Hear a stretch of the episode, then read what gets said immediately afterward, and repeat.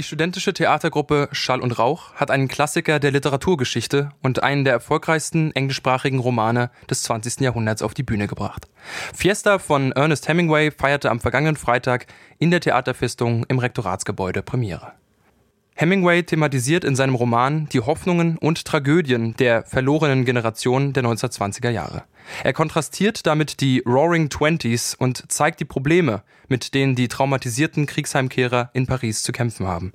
Zwischen Alkoholismus, zügellosem Beziehungswirrwarr und den Versuchen, als Künstler zu Geld und Geltung zu gelangen, verlieren sich die Figuren in Hemingways Werk in einer Welt, die sie beständig mit ihren eigenen Unzulänglichkeiten konfrontiert.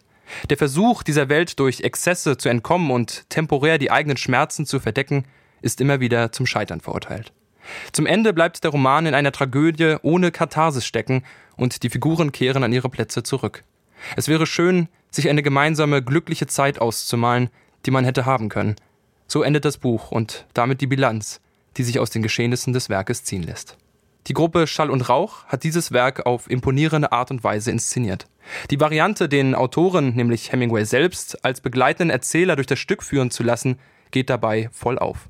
Durch kurze Monologpassagen wird die Erzählung durch den quasi auktorialen Hemingway, blendend gespielt von David Zudnochowski, vorangetrieben, ohne die Einbindung in die dargestellte Handlung zu verlieren. Gelegentlich sitzen der Protagonist Jake, brillant dargeboten von Christina Schlögel, und Hemingway selbst gemeinsam auf den Stühlen der verschiedenen Bars, in denen ohne Pause getrunken wird, und kommentieren lakonisch tragisch die Ereignisse und die tief versteckten Gefühle und Schmerzen, die sich immer wieder unter Alkoholeinfluss bei allen Beteiligten bahnbrechen. Das Skript lebt dabei von zugespitzten Dialogen, die immer wieder tragikomische Züge annehmen und durch Comic Reliefs dem Publikum ein Lachen abbringen.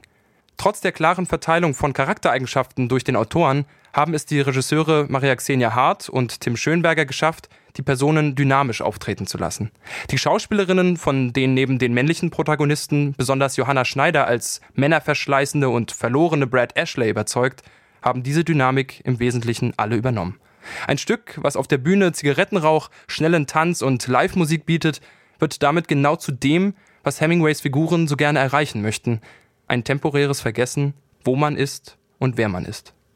Nach einer Weile macht sich das Gefühl der Hoffnungslosigkeit und der Müdigkeit am Feste feiern auch beim Zuschauer breit. Hineingezogen in die Welt der Roaring Twenties, die eine so dunkle Schattenseite mit sich gebracht haben, fühlt man mit den zweifelnden und chronisch unglücklichen Seelen auf der Bühne mit. Ein Klassiker der Literatur des vorigen Jahrhunderts und ein lohnendes Stück für einen äußerst unterhaltsamen Abend. Am kommenden Wochenende ist das Stück noch einmal von Freitag bis Sonntagabend in der Theaterfestung zu sehen. Der Zuschauer geht aus dem Stück schließlich mit zwei Dingen heraus. Nachhall und Rauch.